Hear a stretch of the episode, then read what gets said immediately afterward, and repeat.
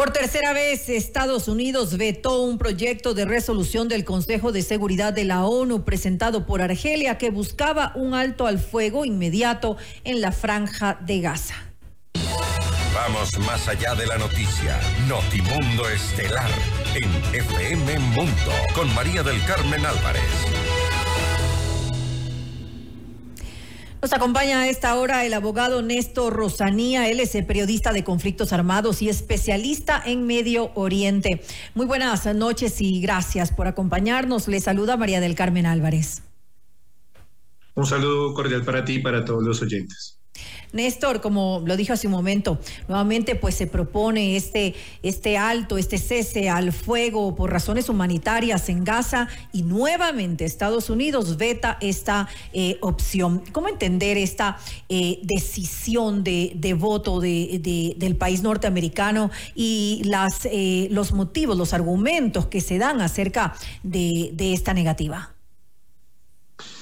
Vale, tres cosas grandes y una de contexto para los oyentes. El Naciones Unidas son todos los países del mundo, más o más de 190 países. De ahí sale el Consejo de Seguridad de Naciones Unidas. Son 15 países y esos 15 son, hay 5 que son los que tienen el derecho al veto. Quiere decir que si un país de esos vota negativamente alguna propuesta de resolución, así los otros 192 hayan dicho que sí, con un solo voto de esos 5 se cae toda la propuesta. Por eso ese es el gran poder que tienen esos países que tienen el derecho al veto, que son cuáles los ganadores de la Segunda Guerra Mundial, Estados Unidos, Inglaterra, Francia, más Rusia y China. Entonces, lo que tenemos acá es que por eso eh, Naciones Unidas queda siempre bloqueada en la guerra Palestina, en la guerra de Ucrania, porque finalmente llegamos al antagonismo propio de la Guerra Fría. Por un lado, Estados Unidos y sus aliados versus Rusia y sus aliados. Entonces, en el tema de los palestinos, Estados Unidos está a favor de Israel y está pues toda la vida así digamos el gran promotor de Israel y vota las resoluciones eh, a favor digamos de los intereses de Israel y Rusia intenta presionar a Estados Unidos y esa es la digamos la pugna que se está viendo en este momento en el Consejo de Seguridad. Estados Unidos dice que votó negativamente esta propuesta de Argelia porque si no se dañarían, dice la delegada de Estados Unidos, las negociaciones que se adelantan entre Estados Unidos, Qatar y eh, Egipto y Hamas. Entonces, que esa negociación va a terminar en que van a haber seis semanas donde pararía la guerra, se soltarían a todos los secuestrados por parte de Hamas y que esa es la negociación que se está adelantando, que Estados Unidos en el futuro va a dar una nueva resolución. Entre Israel, eh, según entiendo, los cuatro países no, no está Estados Unidos en esta negociación, sino que son Israel, eh, eh, está Qatar, está Egipto también, perdón, y está Hamas, ¿no? que estaría, esta, esta sería las negociaciones que se están llevando a cabo ahí no interviene. ahí no interviene. Estados, Unidos, está detrás de bambalinas, obviamente, hay un delegado de Estados Unidos. Estados Unidos siempre está ahí atento a los intereses de Israel. Eh, y por eso también de esas decisiones de la negociación dependen sus votos en, en el Consejo de Seguridad. Ahora, también habría, eh, un objetivo político detrás de todo esto, porque acordémonos que eh, dentro de poco son las elecciones presidenciales en Estados Unidos. Joe Biden podría tener también de alguna manera intereses por esta situación. Sí, sin lugar a dudas, John Biden juega a dos tableros. Por un lado, en la geopolítica internacional y en ese mapa de, países, pero juega internamente, internamente con el voto del Partido Demócrata, con el tema de la presión de los republicanos y sobre todo con ese gran grupo de indecisos que no se suscriben a ninguno de los dos partidos, que es un volumen muy importante y que pueden ser los que pueden, digamos, generar la balanza al momento. Hay un gran caudal electoral ahí. Entonces, el norteamericano promedio está preocupado por dos cosas. Por Ucrania, porque ya el tema de la guerra en Ucrania eh, es un debate interno dentro de los Estados Unidos. El Partido Republicano dice que no va a apoyar más a Zelensky y que si gana Trump iría a una negociación directa con Putin. Y por el otro lado, el tema de Medio Oriente y Palestina, que también, digamos, genera muchas tensiones por la comunidad judía que hay dentro de los Estados Unidos, que es muy grande y es una mayoría importante también dentro de los demócratas y republicanos. Entonces Biden tiene presión por todo lado, tiene una presión externa y tiene una presión interna. Ahora, em, El tema de los rehenes también es un punto importante porque eh, lo, que, lo que se dice, lo que se argumenta es que eh, se está esperando estas negociaciones para ver si se da paso a la liberación de los rehenes. Em, también eh, Israel ha sido muy firme en esto. Mientras no se libere a los rehenes, ellos tampoco van a detener los bombardeos. ¿Qué decir ante esto? ¿Qué se sabe de hecho de los rehenes? ¿Cuántas personas permanecen en, en cautiverio? ¿Hay pruebas de vida por el momento? Porque no se sabe si seguirán todos todavía vivos.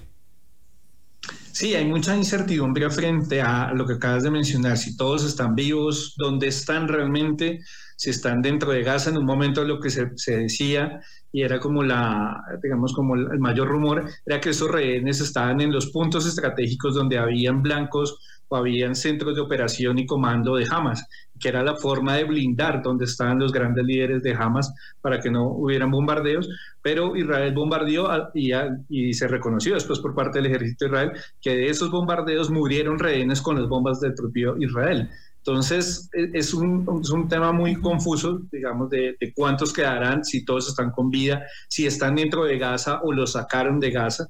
Eh, pero lo, que es cierto, y como lo mencionabas, es que Netanyahu ha dicho que la operación militar va a seguir y que está bajando cada vez más y que su objetivo va a ser llegar a la ciudad de Rafah. Eh, John Biden ha dicho, digamos, de manera pública que espera que Israel no llegue a, a Rafah y que se pueda hacer esa negociación antes de esa operación militar. ahora, un dato anexo, UNICEF acaba de decir que en términos de mortalidad infantil, lo que se viene es una explosión que podría ser evitable de todos los niños que por desnutrición podrían llegar a morir. UNICEF dio la siguiente cifra que es aterradora. De seis bebés palestinos, uno ya está sufriendo desnutrición crónica. Es decir, que se está viviendo una situación realmente extrema en estos momentos. Eh, lo decías, eh, Néstor, eh, se dirigen pues el ejército israelí, las fuerzas militares al sur de Gaza, que es en esta ciudad, en Rafah, que pretenden llegar y tomar esta, esta ciudad. Pero ¿qué significaría este avance? más muertes, más bombardeos, que obviamente no, no discriminan a la población civil de, de su verdadero objetivo, que son los militantes de jamás. Sí, yo creo que para ponerlo en contexto, pensamos Ecuador, sí, no, no sé mal el dato, está alrededor de 13, 14 millones de habitantes.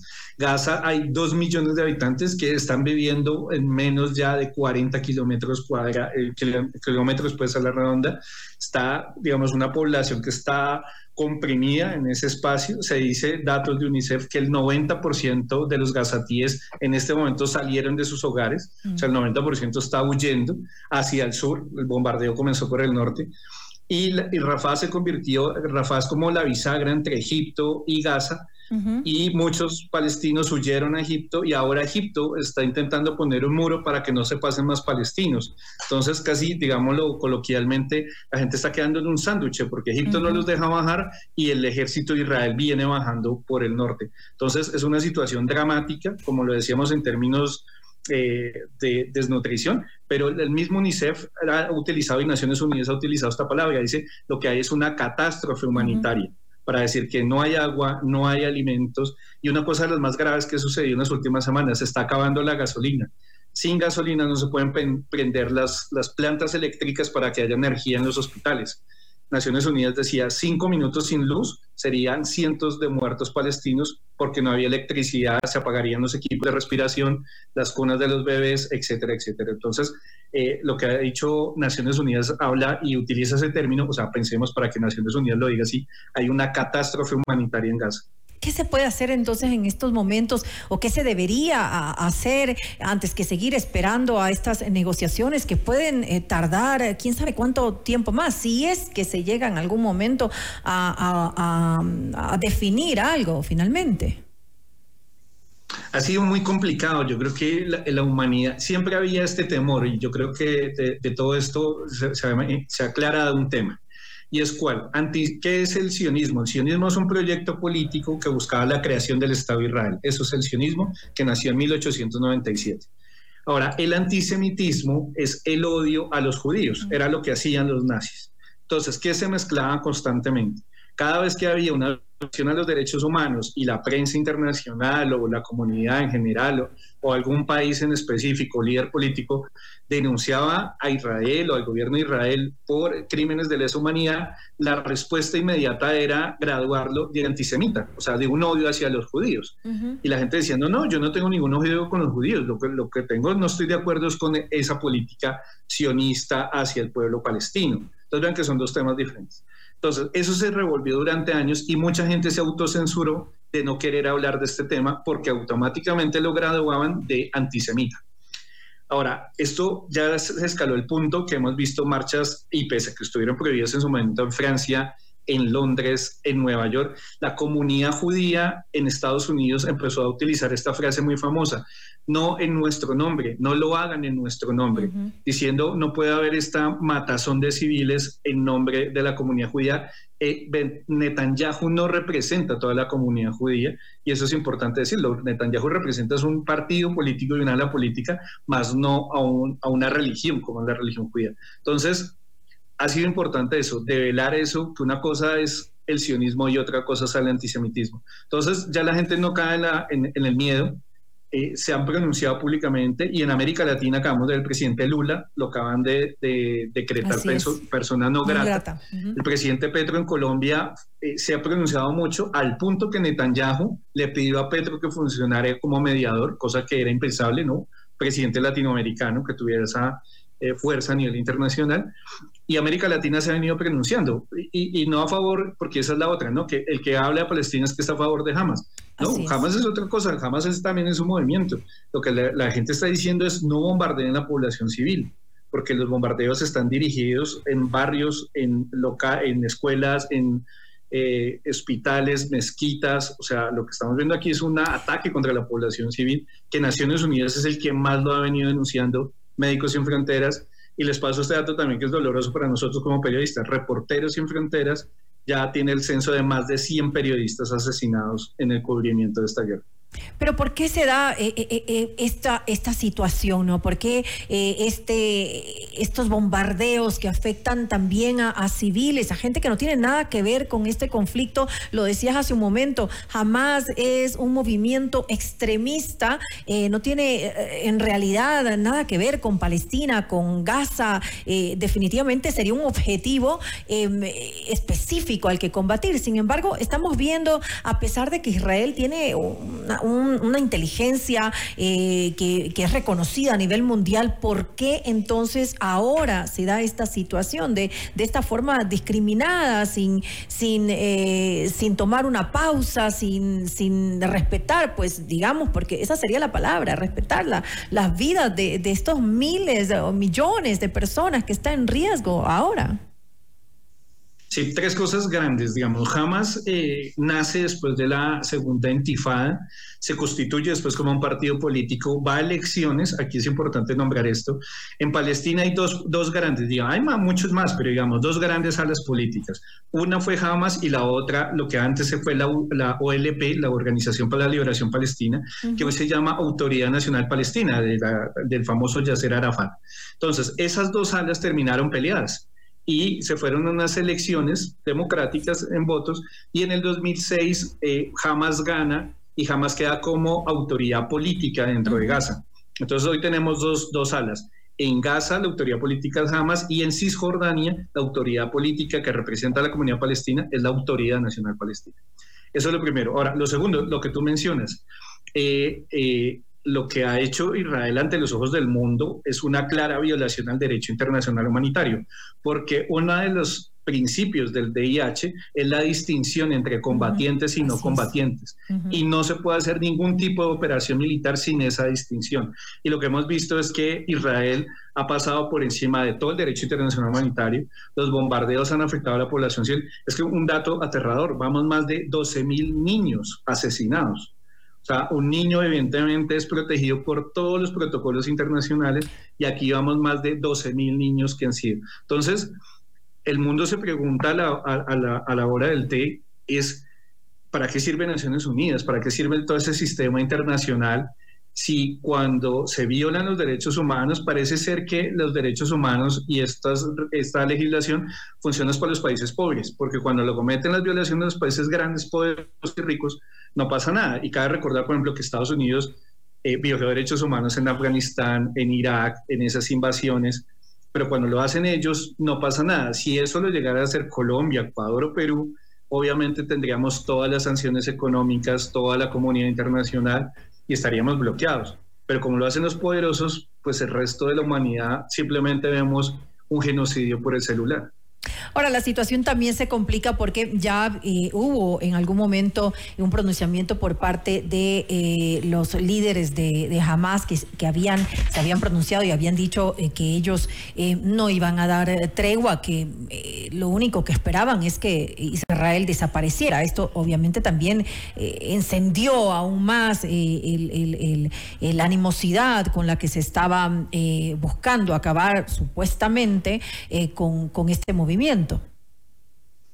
Sí, jamás, como, como les mencionaba, nace después de la segunda intifada y cuando nace en su, en su, digamos, carta de nacimiento, ellos dicen que no reconocen el Estado de Israel y que su objetivo es que desaparezca el Estado de Israel.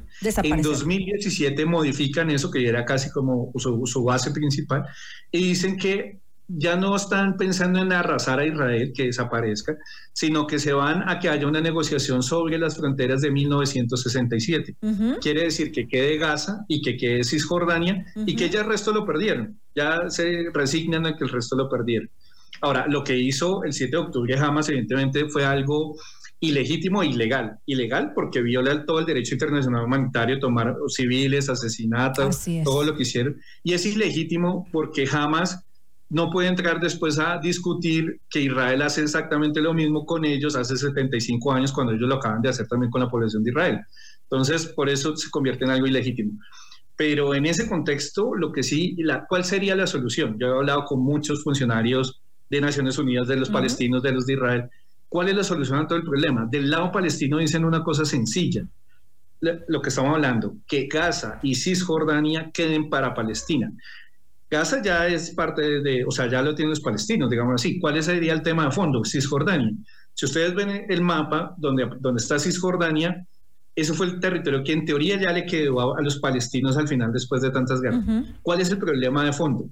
Que ese territorio que les quedó a los palestinos se ha ido llenando eh, con lo que llaman los colonos, que es pasar población de Israel y meterla dentro del territorio palestino, cada vez más, más, más y cuando llega Netanyahu dice que su objetivo es llenar aún más de colonos Cisjordania. Entonces, ¿qué es lo que están diciendo los palestinos? Vea, todo este problema se acaba simplemente si sacan a los colonos, porque en Gaza habían colonos eh, israelíes y los sacaron después del 2007. Entonces, lo que están diciendo los palestinos, saquen los colonos de Cisjordania y a partir de ahí se acabó la guerra en Medio Oriente pero eh, el Likud y el partido de Netanyahu y esa extrema derecha de Israel dice que no, que al contrario, ellos van a llenar mucho más eh, el territorio de Cisjordania de colonos palestinos, que, hay una parte, que es lo que Sudáfrica denunció.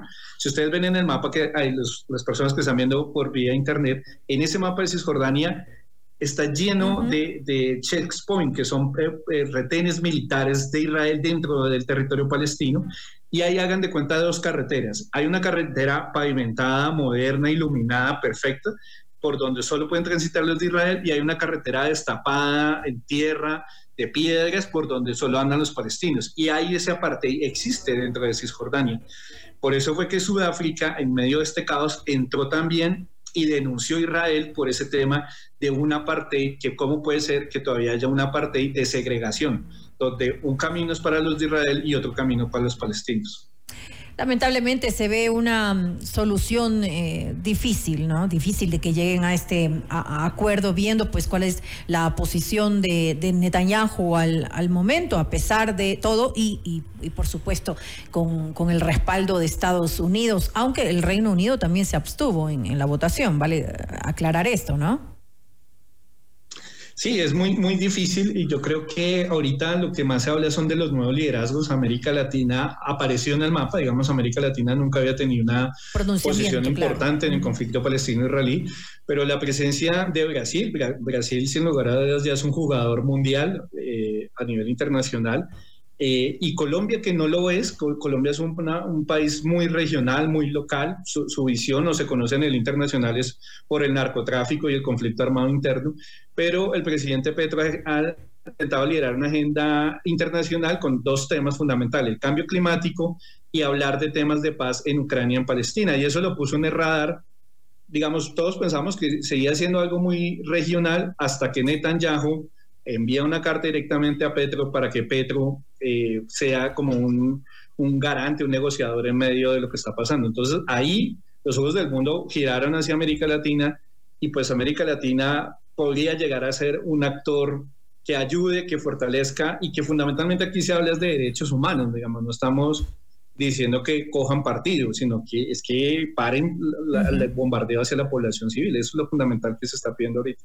Así es, y, lastimosamente lo, dijimos hace un momento, estamos hablando de un desastre humanitario, estamos hablando de millones de vidas de personas en riesgo y niños, niños que, que no tienen nada que ver, que no tienen por qué estar eh, en este momento sufriendo lo que están sufriendo, a punto de morir incluso de hambre, que no tienen, que no tienen agua, que no tienen medicina. Eh, realmente es lamentable que esto se dé en, en, en pleno siglo XXI, la verdad. Esperemos pues pues el mundo entero estará pendiente de lo que ocurra en los próximos días y esperemos que esto ya termine, que cese, que haya un, una breve pausa para, esta, para esta gente. Le quiero agradecer nuevamente al abogado Néstor Rosanía, él es periodista de conflictos armados y especialista en Medio Oriente por habernos acompañado.